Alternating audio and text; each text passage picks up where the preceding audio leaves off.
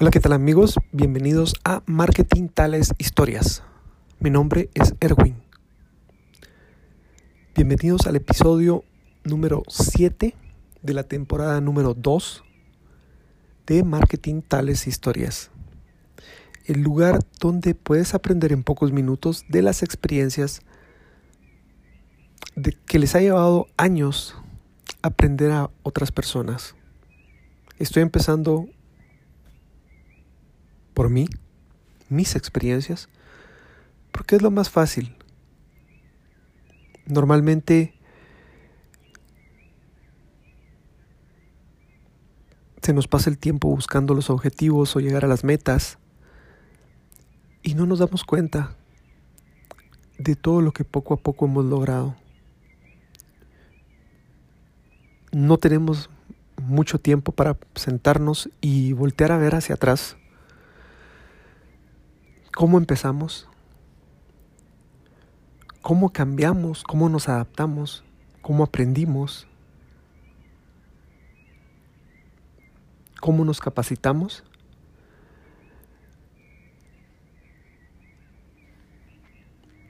Y todo lo que logramos. Esta cuarentena pues definitivamente nos pone de una forma legal a detenernos a parar. Muchas veces a replantearnos la vida. Muchas veces a pensar si realmente entendimos bien lo que las personas nos trataban de enseñar.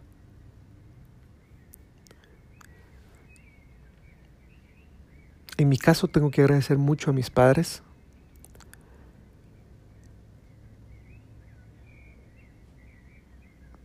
Porque al igual que sus papás, al igual que la gente que a ustedes los quiere,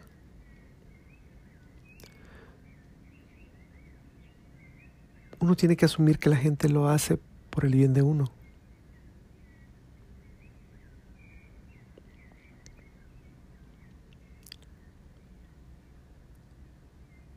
Y a veces esos desacuerdos, esos enojos, esas contradicciones normalmente son por esos años de experiencia que nos llevan. Pero a medida que va pasando el tiempo, a medida que uno está expuesto a nuevas situaciones,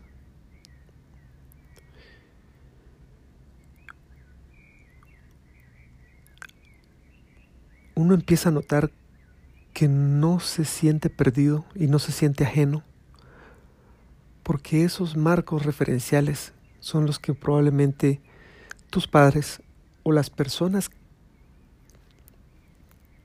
que te ayudaron cuando eran pequeño te trataron de pasar con sus limitaciones, con sus herramientas, con su forma. Pero es todo con la mejor intención de hacerte una persona mejor que ellos. Y de eso estoy 100% seguro. En mi caso yo espero pues que ellos se sientan tranquilos y que se sientan felices y orgullosos de lo que lograron.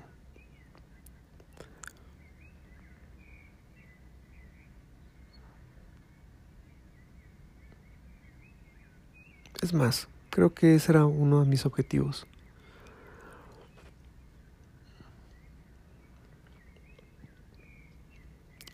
Quiero seguir contando. Ya es el episodio número 7 y ya me estoy pasando muchos episodios estar hablando de mí.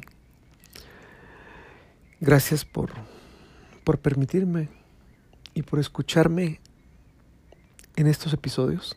La verdad que hay cosas que uno recuerda con mucha estima. Muchas personas que uno recuerda porque lo han podido guiar y tal vez ellos sin saberlos lo han ayudado modelando un ejemplo de vida, ejemplo de actitudes, siendo ellos mismos.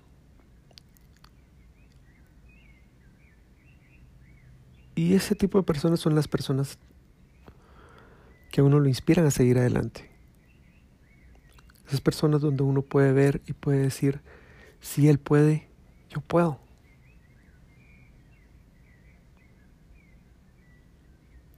De eso se trata este podcast, Marketing Tales Historias.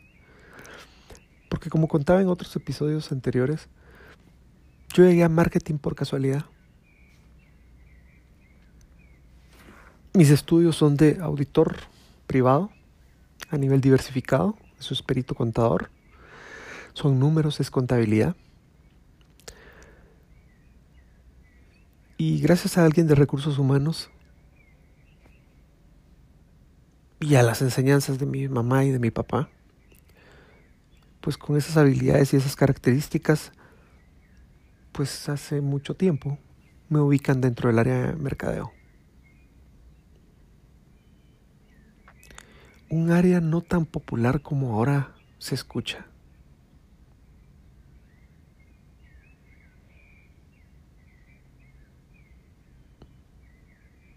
Al fin creo que hicieron una buena labor.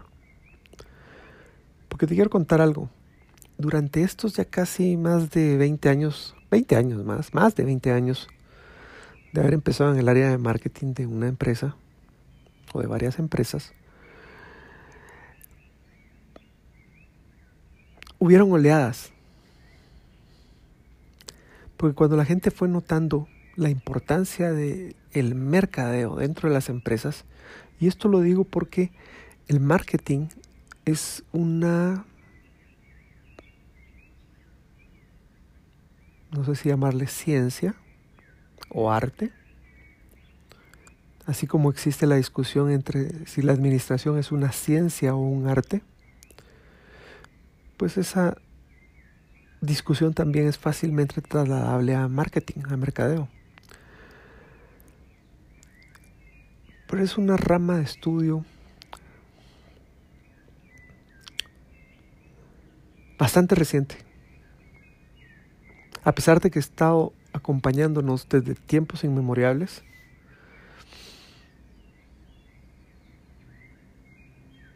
sobre cómo escoger y cómo hacer llegar productos a la gente o que la gente escoja los productos que uno quiere.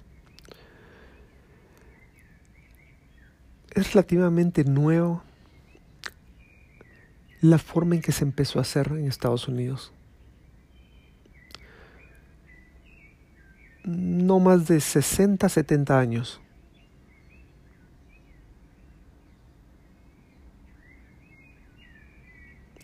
y eso coincide normalmente con la explosión de los medios de comunicación o con la invención de los aparatos electricones, electrónicos. Me estoy refiriendo a la televisión principalmente, a la radio, los medios tradicionales.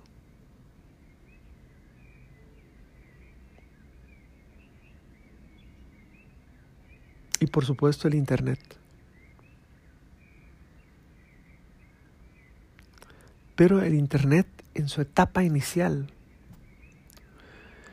en la etapa que mucha gente no conoce de dónde viene el Internet o por qué fue creado esa etapa donde, pues de lo que yo sé, fue creado por una agencia de gobierno de los Estados Unidos que todavía sigue vigente, que se llama o se llamaba ARPA, ARPA, que posteriormente se convierte en DARPA,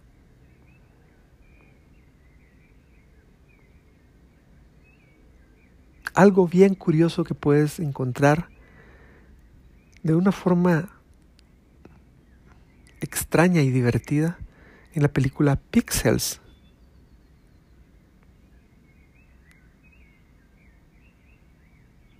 O Pixeles.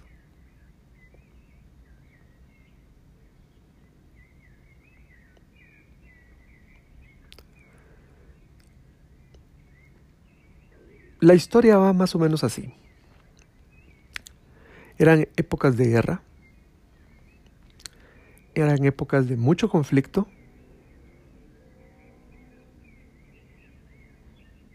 más que lo que está sucediendo en el mundo ahora.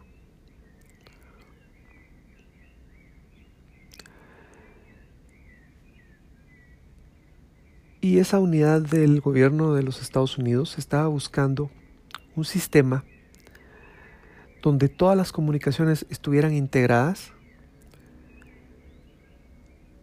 y que si en algún momento fallaba o destruían una comunicación o un área en la comunicación, las demás pudieran seguir interactuando sin ningún problema. Eso es lo que se llama un ecosistema.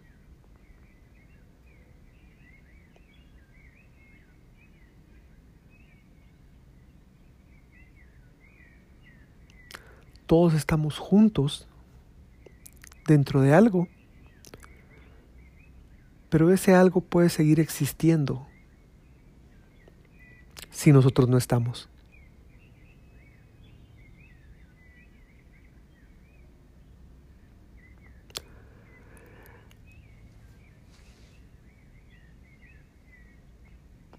Entonces es bien importante esta información porque se trata de que tú puedas encontrar la razón principal del por qué tú quisieras estar conectado a ese sistema.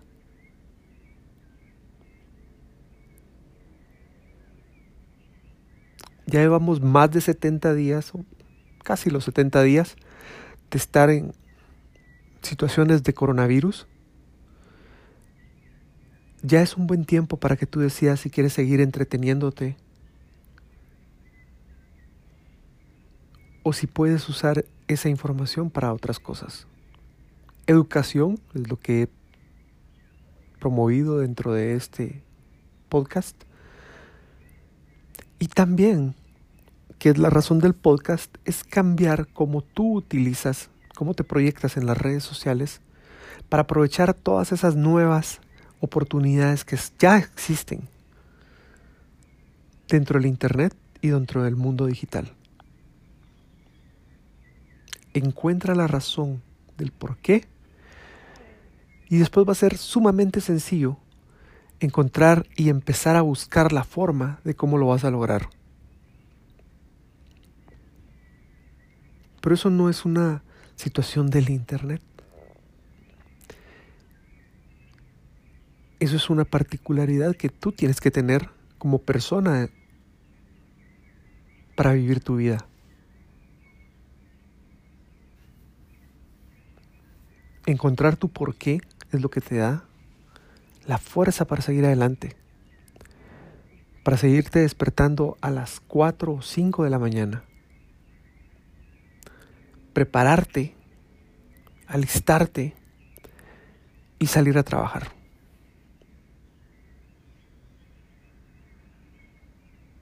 Eso era en el mundo industrial. En el mundo digital, tú puedes programar o puedes preparar para que lo que tú quieras empiece a las 4, a las 5, a las 6, a las 9, a las 10, a la hora que tú necesites.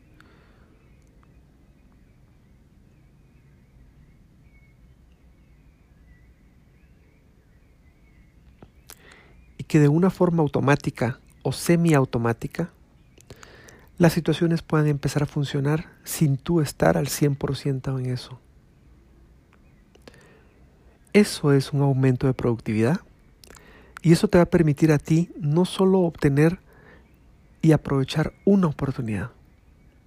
Este es el momento donde tú puedes planificar mejor y lo que puedes hacer es estructurar mejor un horario, para ir obteniendo mejores y mayores oportunidades. Yo les comentaba que en el episodio anterior había llegado a una empresa también de, casualidad. En realidad, todas mis empresas donde he aplicado ha sido a... Le llaman tocar las puertas en frío. Ha sido a enviar currículums de acuerdo al listado que yo había preparado. Porque me enseñaron que yo tenía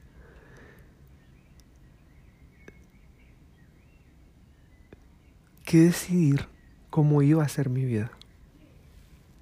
Había una frase de mi mamá que me encantaba y me decía, nos hacía la pregunta, cuando miraba una conducta o una situación que a ella no le parecía. Aparte de corregirnos, pues también al final terminaba con, vos tenés que ser causa, no efecto. Todo lo que hagas, tenés que pensar si está siendo un efecto de alguien más o en realidad es una causa. Todo lo que te suceda Tienes que pensar si es una causa o un efecto. Al final terminaba, vos tenés que ser causa. Y entonces parte de ese sistema que probablemente se instaló en mi programa mental, pues fue empezar a decidir qué era lo que yo quería hacer con mi vida. Y así es como empiezo a buscar trabajo, a buscar oportunidades en empresas que a mí me llamaban la atención estar. Llego a esta empresa, ya les conté, que me había metido a hacer el fin del milenio, me lo habían delegado. Esa fue una de las cosas bien interesantes porque me expuso frente a toda la empresa. Yo había llegado para manejar una área muy particular. Estaba sustituyendo a una persona que se había ido, no para cubrir la plaza, que había hecho todo el proceso de reclutamiento con la gente de recursos humanos y con el área de, de mercadeo de esa empresa.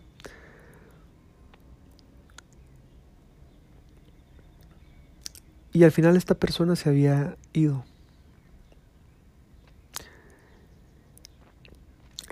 Esa empresa tenía varias marcas, pues algunas de ellas muy reconocidas y líderes en su segmento, porque estamos hablando de que hay marcas nacionales y estamos hablando de marcas de segmentos. Aquí es donde para mí el marketing empieza a evolucionar y empieza a tomar sentido, porque muchas de las cosas que yo había aprendido en las otras empresas con las que estuve, pues eran sistemas y eran formas. Pero acá era completamente diferente. Mientras que allá me estaban sirviendo para desarrollar esas marcas y crear, evolucionarlas, acá fue un reto más grande porque ya eran marcas muy sólidas, muy establecidas, donde uno normalmente pues llega ya a, operar lo que ya existe. Las actividades que se hacen año tras año. Y a veces hay poca flexibilidad porque por el cuidado de la marca, pues es muy difícil hacer cambios. Para la gente que me escucha, si hay gente que me está escuchando en empresas internacionales, saben, o marcas internacionales, saben a lo que me estoy refiriendo. Acá nosotros hacemos la, la, la diferenciación entre si el marketing que nosotros desarrollamos es marketing enlatado,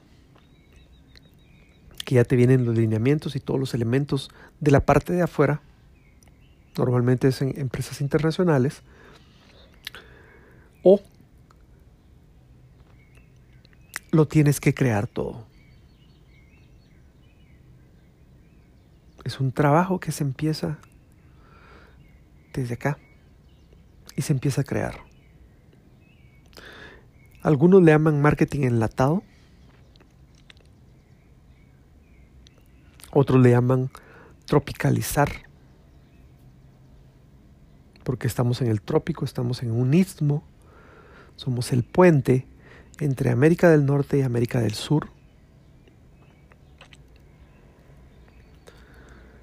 Entonces es el trópico. Y entonces le llamamos tropicalizar las ideas que circulan alrededor del mundo. Los lineamientos globales que tenemos que trasladar a la parte local. Por su otro lado está la parte donde tienes que crear para marcas nacionales. Entonces aquí, dependiendo del tamaño de la empresa, tienes mayor libertad, tienes mayor poder de decisión pero cuando llegas a empresas que tienen unas marcas sólidas, ya la estructura está dada. Y me tocó enfrentar esa parte. Por primera vez. Y eso fue por el año 98. 98, no, 99, 99. En el año 99, por el cambio de milenio. Esa situación del cambio de milenio me hizo exponerme a, muchas áreas de la empresa, porque como les comentaba, yo estaba asignado o fui contratado para manejar una área, pues que ellos la visualizaban como una área clave. Que en esos momentos entiendo el jefe me dio el reto de poderla estructurar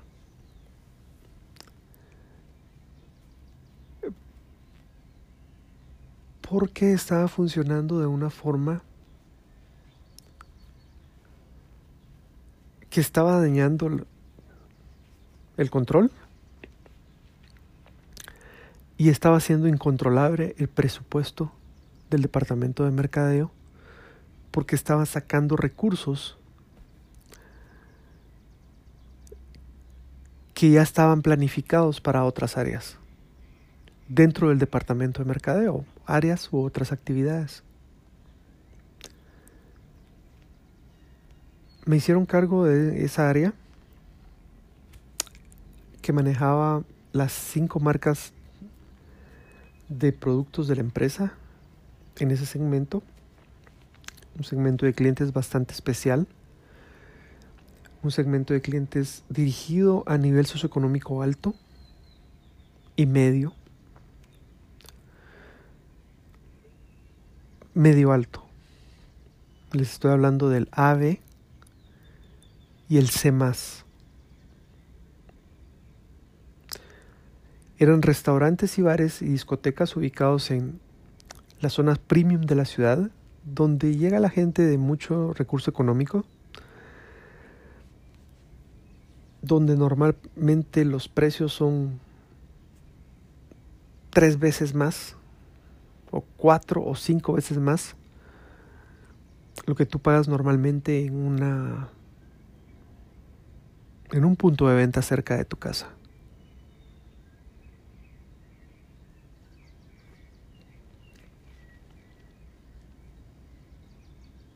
Para eso no estaba solo.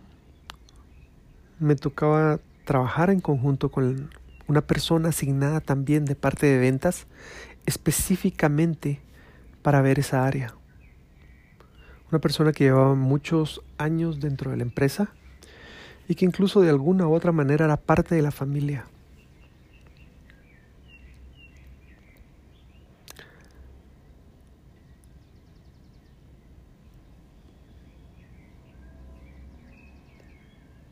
El jefe con el que me tocó trabajar, pues llevaba, recuerdo, entre 16 y 18 años de estar dentro de la empresa en esa posición. Era una jefatura de división de una línea de productos de la empresa. Una línea de productos bastante reconocida en Guatemala. Él sin ser parte de, de la familia, porque también tenía la característica de ser una empresa familiar. de las más reconocidas en mi país. Pues me dice, mira, tenemos que hacer esto y tenemos que estructurar esto y hay que hacer un plan y tenemos que hacer un presupuesto.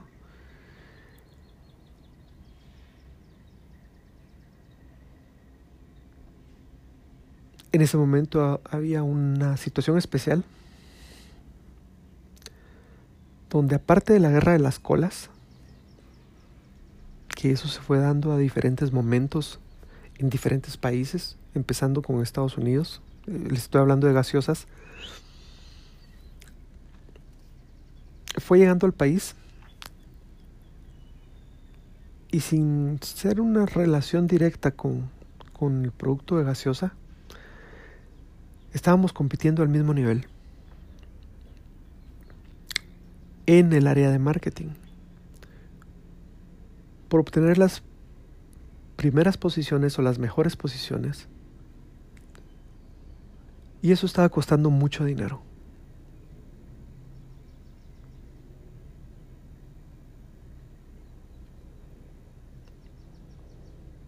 Y la gente estaba entendiendo que el mercado lo permitía. En el otro lado del escritorio, a eso se le llama prostituir el mercado. La gente, pues, con tal de obtener o maximizar los beneficios, pues estaba poniendo a competir a dos empresas que no tenían nada que ver con una y la otra, con productos independientes.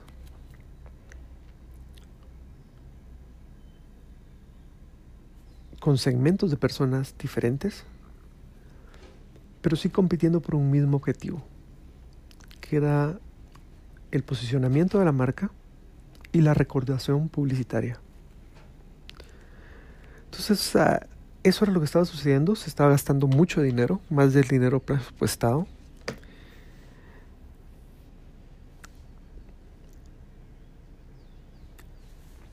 Y ese era el reto.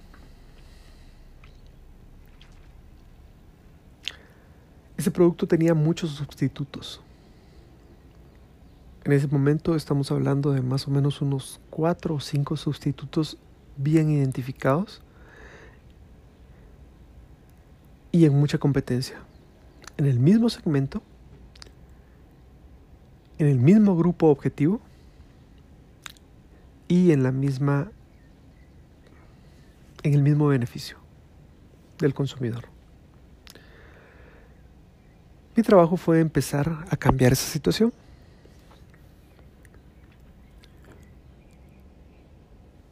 Creo que otra vez se me está terminando el tiempo.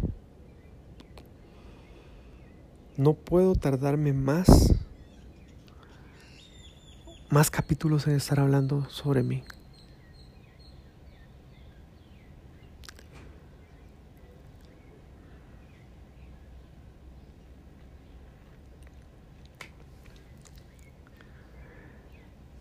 Ese manejo de cinco marcas dentro de esa área, que al final terminó siendo un área clave porque así fue como la identificaron,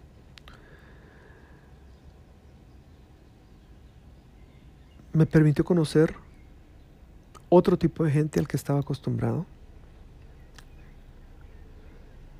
que en realidad me fue muy sencillo entenderlo porque estaba trabajando con gente de restaurantes, que era mi experiencia previa,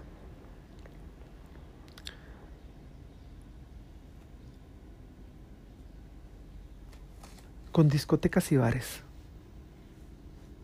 Entonces yo tenía, por como conocimiento previo, el manejo de lo que ellos estaban tratando de, de administrar. Yo sabía cuál era el trabajo que ellos tenían como dueños o como inversionistas. Y me gusta pensar que eso de alguna manera pues me dio el lenguaje para poder entenderme mejor con estas personas. No sé si fue una genialidad al momento de mi contratación, que como les decía fue de casualidad, porque ya habían escogido a otra persona. Sin embargo, cuando ya estaba ahí, pues pude hacer uso fácilmente de lo que ya ya sabía, lo que yo ya conocía, mis marcos de referencia anteriores. Al final de cuentas se estructuraron investigaciones de mercado propias para esa área, se estableció un plan específico para esa área, un manejo de inversión y un presupuesto específico para el área. Para la gente que no sabe, es el departamento de marketing el que maneja normalmente el presupuesto de inversión en los clientes. El departamento de ventas sí es la cara de la empresa, es lo que los clientes miran normalmente. Pero ellos también tienen presupuestos pero esos presupuestos van aplicados normalmente al producto. Cuando tú quieres encontrar un apoyo más allá del producto o descuento en precio, a las personas que tienes que buscar son a las personas que se ubican en los departamentos de mercadeo. A esas personas son las que tienes que ir a hablarles y hacerles entender por qué tu proyecto es diferente. Que ellos puedan entender el valor de tu idea o de lo que tú ya haces. Y por qué les gustaría y les interesaría a la empresa o a las marcas estar ahí. Eso se llaman patrocinios. Y esos presupuestos normalmente los maneja el área de mercadeo o marketing.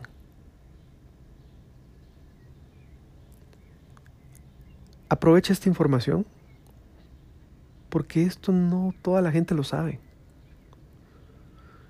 Y normalmente, como tienes el contacto con el departamento de ventas, estás añadiendo un paso más.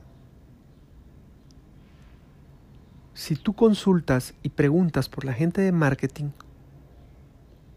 que te puedan dar un contacto y después haces ese contacto con estas personas, no importa la industria que tengas, no importa la empresa en donde estés trabajando o qué productos hace la empresa.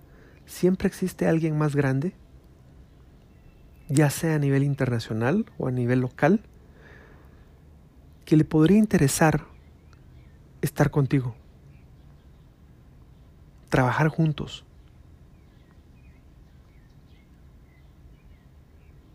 Y eso es lo que ha estado sucediendo en el mundo hace más de 30 años, cuando el tema de las fusiones y adquisiciones de empresas se pusieron de moda.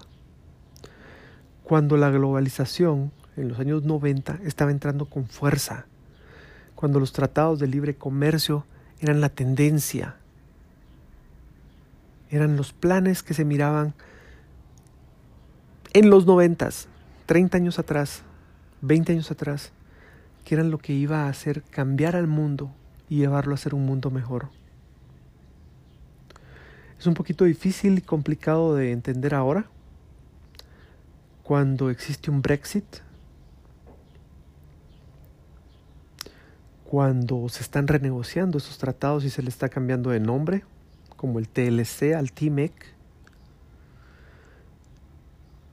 Pero esas son cosas y son ilusiones que nosotros vivimos como tú en tu momento, como tú ahora estás viviendo. Y lo único que toca hacer es adaptarte. Y seguir adelante y luchar por esos objetivos. Ya después con el tiempo se verá si funciona o no funciona. Muchas gracias. Mi nombre es Erwin.